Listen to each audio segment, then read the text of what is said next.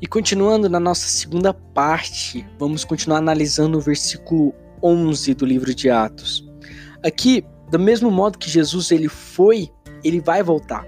Do mesmo modo que aqueles irmãos primitivos viram subir ali no versículo 9, outros irmãos que estiveram vivos naquele dia o verão descer. Nós já estamos vivendo os momentos que antecedem a sua volta, foi o que eu falei anteriormente. Mas quando indagado pelos seus discípulos, Jesus ele citou vários sinais que são a evidência pelas quais saberíamos se a sua segunda vinda ela estaria próxima ou ainda bem longe. Tempo de muito engano, tempo de falsos profetas, religiosidade, esfriamento da igreja, falsos cristos, falsos sinais e prodígios de mentira. Nós teríamos aqui, eu separei em uma, duas, três, quatro, cinco, seis sinais que vão ficar bem claros a o retorno da volta de Jesus. O primeiro sinal é são sinais morais, a depravação moral dos últimos dias. A gente tem homossexualismo, lesbianismo, dia de orgulho gay, casamento de homossexual, sexo sem compromisso, adultério, legalização de aborto, drogas, prostituição, tempos de festas, sextas, sábados, noites embaladas. Isso é só o começo. Sinais sociais, fomes, guerras, rumores de guerra, pertilência, escândalos, corrupção, sequestros, homicídios. Nós teremos em terceiro ponto os sinais naturais, sinais em cima do céu embaixo da terra, os sinais em cima do céu, já temos visto isso como meteoros, eclipses, mudança de cor de lua, tempestade solar e provavelmente as gerações seguintes verão coisas espantosas. Já temos visto alguns sinais na Terra, como grandes maremotos que matam milhares de pessoas e também terremotos que têm sacudido vários países. Nós temos sinais científicos, a multiplicação do saber e do conhecimento. Hoje em dia já é possível se prever a doença antes mesmo de uma criança nascer, cirurgias a laser, DNA, clonagem, toda a questão, a expansão da tecnologia celular, da internet, a cibernética, a robotização das coisas. Nós temos inseminação artificial que permite até que o homem gere filhos mesmo depois de morto. Células tronco, retirada de embriões humanos, a fim de curar doenças, por exemplo, mal de Parkinson, câncer, entre várias outras. Nós temos aqui os sinais entre o povo de Deus, dentro da igreja, o esfriamento do amor, a falta de fé, ódio, inveja, traição, escândalos, facções, divisões, a religiosidade, a mudança nas doutrinas, o interesse financeiro, o apego aos bens materiais. Nós também temos, por último, os sinais religiosos. Nós vamos ter apostasias, o desvio da fé. Quando sabemos que somos apóstatas, né? Vamos dizer assim, gente que afasta da fé, para não usar aquela palavra que muita gente usa no dia a dia, né? Desviado e estamos abandonando a nossa fé. Quando que a gente sabe que isso aconteceu? Quando deixamos de seguir a verdade de Deus para seguir as mentiras do inimigo. Quando deixamos as doutrinas de Jesus para seguir as doutrinas humanas. Quando seguimos os sinais e prodígios da mentira e não verificamos na palavra para ver se essas coisas são assim mesmo. E, e estão usando a palavra de Deus para o interesse próprio. Quando o objetivo da nossa fé ele é desviado para esses interesses, que não seja a nossa salvação e a salvação de outros. Com certeza, estamos abertos para aceitar toda oferta de Satanás. Vamos para o versículo 12. E então voltaram para Jerusalém, do monte chamado das Oliveiras, o qual está perto de Jerusalém a distância de um caminho de sábado. Nesse versículo, podemos imaginar aquela multidão descendo do Monte das Oliveiras e comentando, falando muitos dos últimos dias. Talvez alguém possa ter perguntado: e agora? Como é que vai ser? O que vai ser da gente? Muito foi se falado pelo caminho ao final. Eles tinham uma caminhada de um quilômetro, uns 80 metros mais ou menos, para conversar à vontade. A distância de um sábado ela equivale exatamente, hoje em dia, a um quilômetro e 80 metros, mais ou menos. Eles voltaram para Jerusalém com o um único objetivo: fazer o que lhes ordenou Jesus, lá no versículo 4. Tudo que está relacionado com a igreja, o seu início, a sua formação, a sua primeira diretoria, o batismo com o Espírito Santo, a palavra, tudo se iniciou em Jerusalém. Tudo que temos veio de Jerusalém. Não da Jerusalém de hoje, mas da Jerusalém dos tempos da igreja primitiva. Porque foi lá que Jesus formou a igreja. Foi em Jerusalém que Jesus ensinou a igreja. Foi lá que ele batizou a igreja. Foi lá que Jesus capacitou a igreja. E foi lá que ele delegou o seu poder à igreja. Foi em Jerusalém que a igreja, revestida de todo o poder que há no nome de Jesus, iniciou a trajetória de vitória sobre a morte e sobre o inferno. Que loucura. Versículo 13. E entrando, subiram ao cenáculo onde habitavam Pedro e Tiago, João e André, Filipe Tomé, Bartolomeu e Mateus, Tiago, filho de Alfeu, Simão Zelote e Judas de Tiago. Cenáculo é, na verdade, um, uma palavra latina, coenaculum, que basicamente indica no mundo romano o local onde as pessoas jantam, de um modo bem geral. É um andar superior da casa onde se subia através de uma escada. Era ali que se costumava jantar, a principal refeição do dia, da qual participavam todos os familiares e eventuais hóspedes também eram realizadas ali. E foi em um cenáculo, lugar escolhido por Jesus para celebrar a última ceia, conforme está lá em Marcos, no capítulo 14. Veja que o texto ele fala de um grupo de pessoas que foram em direção a uma residência.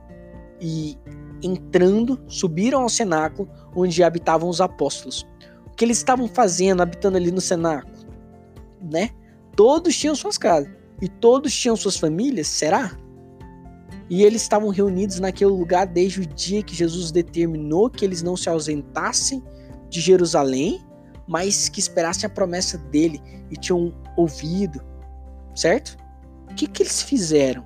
Eles se agarraram nas palavras do Senhor Jesus. Eles entenderam que era para esperar em Jerusalém e não era para esperar dispersos, ou seja, cada um cuidando de sua vida. Eles fizeram conforme Jesus ordenou. Um grupo de pessoas se juntou a eles para orar e esperar a promessa. E durante o seu ministério terreno, Jesus ele preparou esses homens, falou, ensinou para eles tudo que estava relacionado com a igreja. A igreja ela não é algo da criação humana. Até então ninguém tinha ouvido, mas tinha coisas que eram impossíveis eles saberem eles iriam precisar da ajuda e a parte dos homens já estava sendo formada, pertencia aos homens e estava sendo feita pelos homens. Versículo 14. Todos estes persever perse opa, oh, travação de língua. Todos estes perseveravam unicamente em orações e súplicas com as mulheres e Maria, mãe de Jesus, e com seus irmãos. O texto faz menção que esse grupo de pessoas que se ajuntou a eles em oração foi as mulheres dos apóstolos, a mãe de Jesus e seus irmãos, conforme a gente viu lá no, no versículo 13. Os apóstolos eles estavam ali há dias em oração e outros irmãos foram se ajuntando a eles. Comece a orar em casa, chame família, com, é, chama com os vizinhos, começa aos poucos, cara, mas começa, faça a sua parte. Veja, só os apóstolos começaram a orar no cenáculo.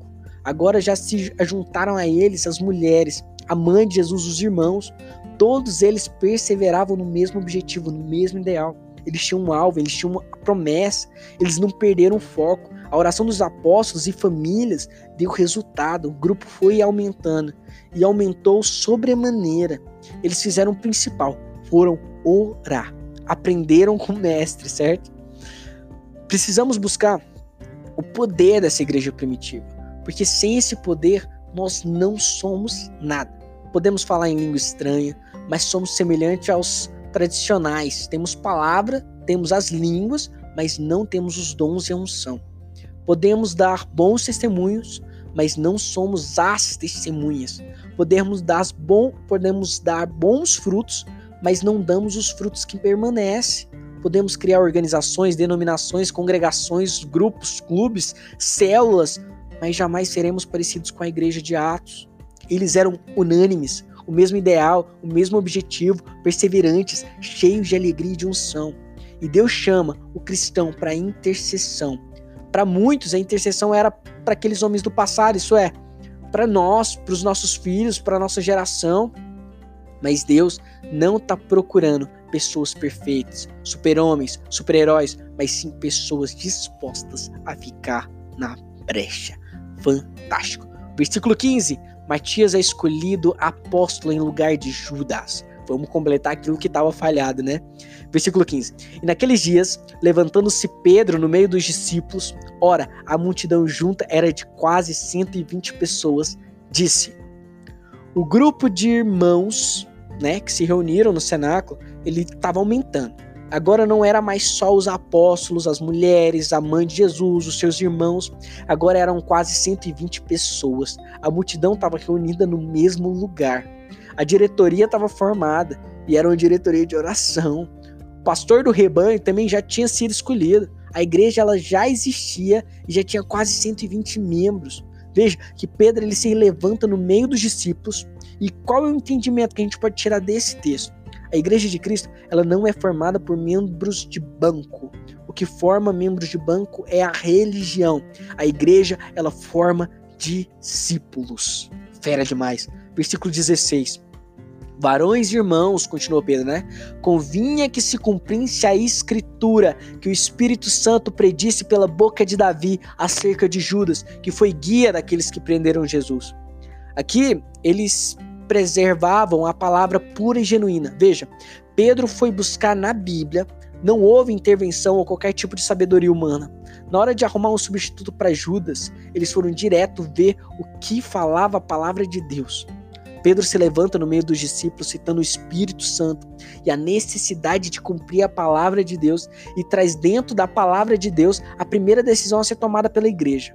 Toda decisão a ser, tomada, a ser tomada pela igreja tem que ser tomada com fundamento na palavra de Deus. É isso que nos ensina lá em Salmos, Salmos 1, do 1 ao 3, Salmos 105 e lá em Isaías 8. Pedro mostra dentro das escrituras que o que aconteceu com Judas não aconteceu por acaso. Aquilo que aconteceu com respeito à traição de Jesus aconteceu porque tinha que acontecer. Estava escrito lá, o profeta Isaías, lá no capítulo 43, no versículo 13, fala isso. E era a primeira pregação de Pedro e a primeira também da igreja. Pedro fundamentou a sua pregação em cima daquilo que estava escrito. Ele usou com base o Salmo 69, o Salmo 109 e o Salmo 41. Você quer dizer que Judas, então, Vinícius, estava predestinado para ser um vilão? Não, de maneira nenhuma. E nenhum dos textos mencionados nos Salmos fala o nome do traidor. Observamos que Jesus também não mencionou o nome do traidor lá em João, quando ele fala com a galera. A palavra de Deus não volta vazia. Quando ela sai da boca, ela sai para acontecer. Algum tinha que trair, conforme lá o Salmos 41, no versículo 9 fala. Um daqueles que estavam sentados à mesa iria ser o traidor, não importava quem. Judas, ele era ladrão, e o inimigo já tinha trabalhado isso na vida dele há muito tempo. A brecha para o diabo entrar já existia. A palavra tinha que se cumprir. Satanás estava rodeando todos, conforme Jesus já falou. Porém, só em Judas ele encontrou a brecha. O livre-arbítrio nos impede de transferir responsabilidade. Veja que o próprio Judas, ele reconhece a sua culpa lá em Mateus 27, do 1 ao 4, e conforme está escrito lá em Lamentações 3:39. Qual foi a brecha que Judas deu para Satanás entrar na sua vida? Foram duas: a incredulidade dele e a ganância dele.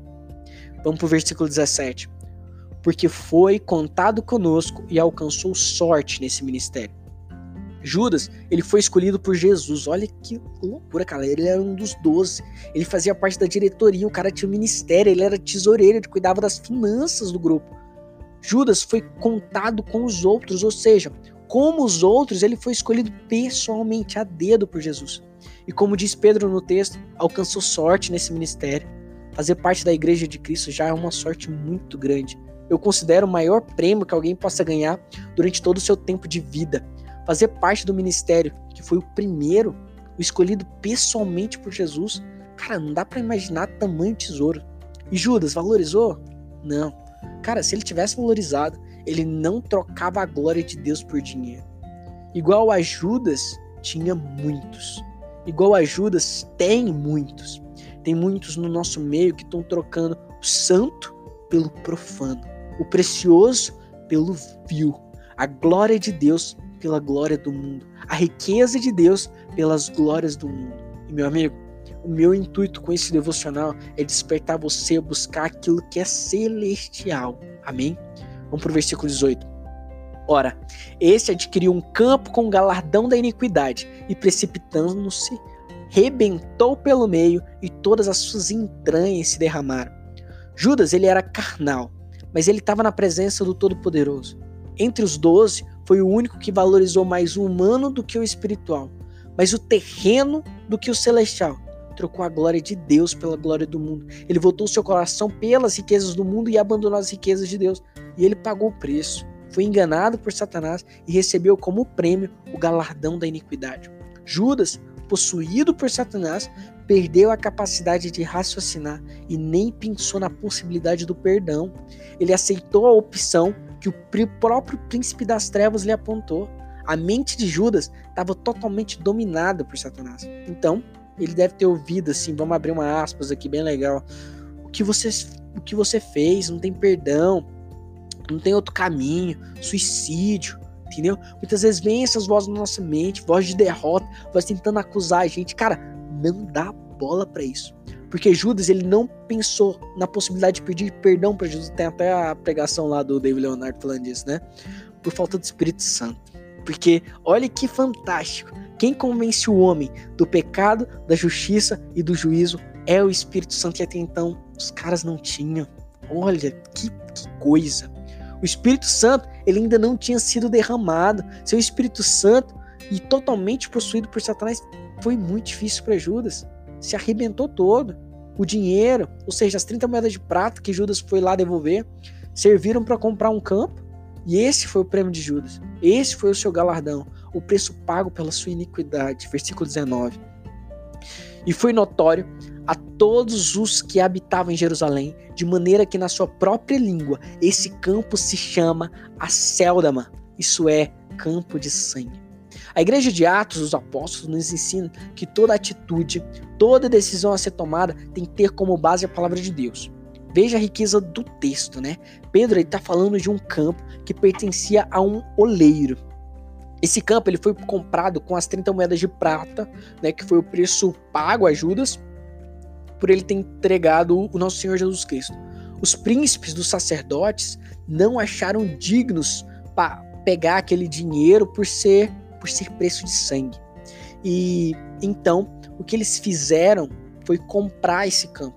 Um campo que pertencia a certo homem cuja profissão era oleiro. Oleiro é que mexe com barro, que faz jarra de barro, e fizeram nesse campo cemitérios para estrangeiros, o qual se chama Campo de Sangue.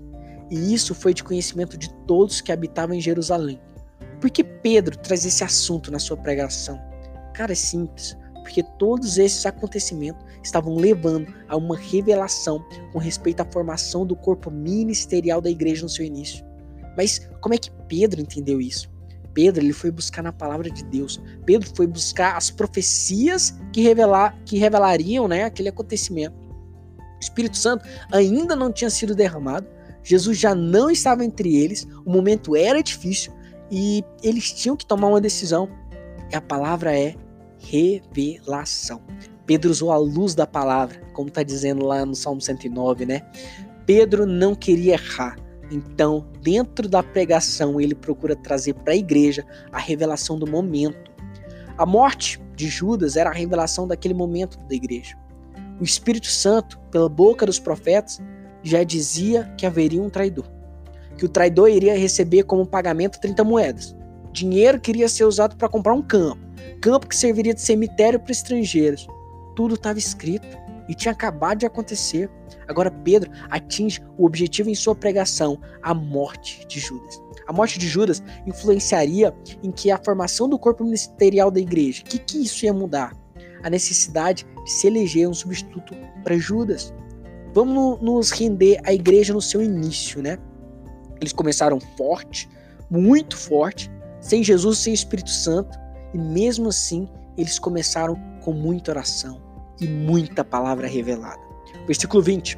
Porque no livro dos Salmos está escrito: Fique deserta a sua habitação, e não haja quem nela habite. Tome outro seu bispado. Pedro usa como, como base o livro de Salmos para mostrar à igreja a importância de fazer eleição para a escolha do substituto de Judas. A igreja de Deus, ela anda pela palavra de Deus. Eles não tinham luz de Jesus e nem a luz do Espírito Santo, mas eles tinham luz da palavra. A palavra diz: fique deserta a sua habitação, ou seja, decretou a morte do traidor. Cuidado, a palavra ela é inimiga dos traidores. Pedro encontrou dentro dos Salmos a palavra que apontava para a necessidade de outro ocupar o, lugar deixado por Judas. Vai abrir um ponto vai abrir um ponto de pregação na sua casa, vai abrir uma igreja.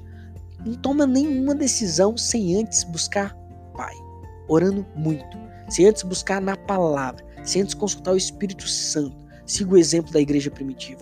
Busca o Pai, a palavra e o Espírito Santo. Vamos aqui, versículo 21 e 22, porque é tudo muito curtinho. É necessário, pois, que dos varões que conviveram conosco todo o tempo em que o Senhor entrou e saiu dentre nós, começando desde o batismo de João até o dia que dentre nós foi recebido em cima, um deles se faça conosco testemunha da sua ressurreição. Tinha quase 120 pessoas no lugar e só dois se, se colocaram nessa condição de ocupar o lugar que ficou vazio devido à morte de Judas. Pouco se sabe sobre o escolhido, Matias, né?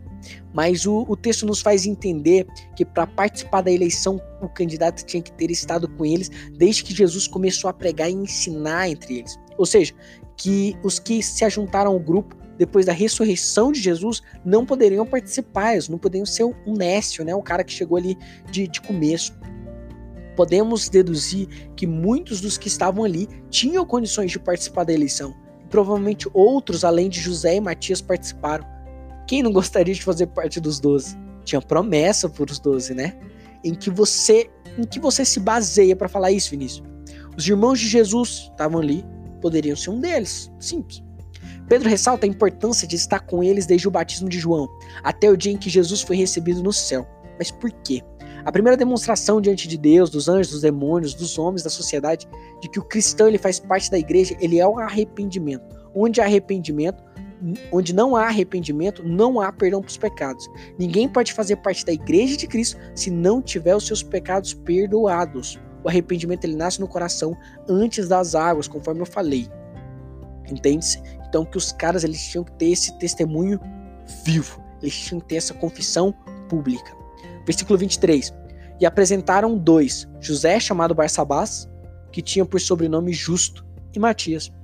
Havia critérios para a participação da eleição. A vaga deixada por Judas era para cuidar das finanças da igreja. Além de ser um cristão desde o início, ter andado com Jesus, a vaga tinha que ser ocupada por alguém que também entendia do assunto Aí muitos dos que aspiravam ao apostolado ficaram de fora.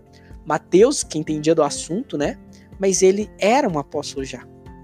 Somente José, Barsabás e Matias estavam preparados para ocupar esse cargo tão importante na igreja de Deus. Pedro, liderando a igreja e a eleição, ele nos ensina que se inicia uma igreja, uma congregação local. E como é a igreja do Senhor Jesus Cristo? Não foi escolhido qualquer um, não escolheram por parentesco, amizade, poder aquisitivo, mas chegou o final da eleição aqueles que realmente estavam preparados para ocupar para ocupar, né, o, o, cargo e ser o décimo segundo apóstolo. Versículo 24. E orando disseram: Tu, Senhor, conhecedor dos corações de todos, mostra qual destes dois tens escolhido. Pedro é um grande exemplo a ser seguido, foi um grande líder e o texto mostra o caráter do verdadeiro apóstolo. Quando todos chegaram e se juntaram a ele, Pedro e os outros dez apóstolos já estavam em oração. Pedro não se vangloriava de ser apóstolo, ele tinha aprendido com o mestre, foi buscar na palavra de Deus, certo? Pedro, ele estava sem o seu grande mestre Jesus, sem aquele que o direcionava. O Espírito Santo não tinha sido derramado. Para muitos, Pedro estava perdido, cego, sem luz, e como consequência, dirigiu à igreja a escolha do apóstolo errado. Pedro não estava fazendo o que ele achava ou pensava, ele estava ouvindo a voz do céu, ao invocar a palavra de Deus como base para a escolha de entrar para a escolha do substituto de Judas. Ele trouxe ao seu favor o testemunho do Pai, da palavra e do Espírito Santo. Pedro, ao entrar na presença de Deus através da oração e da palavra, ele adora e entrega a escolha a quem de fato conhece os corações. E por último, versículo 25 e 26. Para que tome parte nesse ministério e apostolado de que Judas se desviou, para ir para o seu próprio lugar, e lançando-lhe sorte, caiu sorte sobre Matias. E por voto comum, foi contado com os onze apóstolos. A vaga de apóstolo e o cargo de tesoureiro, né, tinha que ser alguém escolhido por Deus. Havia promessa para os apóstolos. A transparência na finança, nas finanças é algo fundamental. O cargo de tesoureiro é um cargo de confiança. E sendo de confiança, só o, o presidente escolhe. E quem é o líder máximo da igreja? Pedro se humilhou, reconheceu o dono da seara, entendeu a sua posição. Pedro ele foi direcionado pela palavra. Foi apenas um vaso, o canal. Mas quem é o líder, o responsável, o dono da obra? Deus. Portanto, a escolha tinha que vir dele. E de que forma essa escolha podia acontecer, né? A palavra ela direcionou os apóstolos a preencher a vaga deixada por Judas. Pedro encontrou no livro de Salmos a revelação profética que apontava para a necessidade de alguém que substitui Judas. Observe, essa igreja ela começou orando, buscando a palavra revelada e a palavra se revelou. Era importante preencher a vaga deixada por Judas. Há os que entendem que Pedro e os outros apóstolos foram precipitados na escolha de um substituto. Mas por quê? Porque eles não esperaram o Espírito Santo para ajudar na escolha. Outros dizem ter Deus rejeitado a escolha de Matias, pois o plano de Deus era para Paulo. Penso diferente. Paulo, todas as vezes que falou sobre o seu ministério apostólico, ele não deu a entender que era o 12 apóstolo, e em nenhuma das suas cartas ele mencionou sobre a eleição de Matias. E ele podia, pois ele tinha autoridade para isso. Falou sim da importância dos apóstolos. E depois da escolha dos doze, o ministério apostólico ele permaneceu na igreja. Jesus, após sua ressurreição, ele teve por 40 dias com os discípulos, ensinando-os, ainda que os discípulos não tivessem tempo ou oportunidade de perguntar sobre o substituto de Judas após Jesus ter sido preso, mas durante essas, esses 40 dias, eles tiveram esse tempo. Será que Pedro ou qualquer outro discípulo não falou nada com Jesus sobre esse assunto? Pedro, João, Tiago, eles eram íntimos de Jesus. Jesus conhecia os pensamentos de cada um deles. Será que durante esses 40 dias que Jesus passou ensinando, Jesus também não falou nada sobre esse assunto? Ou será que Jesus falou e mandou que esperassem? Ou eles foram rebeldes, né? Se Jesus falou, com certeza eles não foram rebeldes. E se Jesus não falou, com certeza eles perguntaram. A resposta de Jesus deve ter sido: vai orar, jejuar, buscar na palavra e Deus vai te responder. Caraca, e certeza que eles fizeram o certo. E o nosso estudo de Atos dos Apóstolos, capítulo 1, fica por aqui. Espero que você tenha gostado. Acompanhe a nossa parte 1 e a nossa parte 2 de forma completa, compartilha com seus amigos, com seus familiares, com sua igreja, com seus irmãos de discipulado. Espero que tenha te enriquecido grandemente esse nosso estudo. Qualquer dúvida, você pode mandar lá na DM do meu Instagram, viniciuscomw.calisto. Espero que Deus te abençoe e até amanhã com o nosso estudo sobre Atos 2. Um abraço.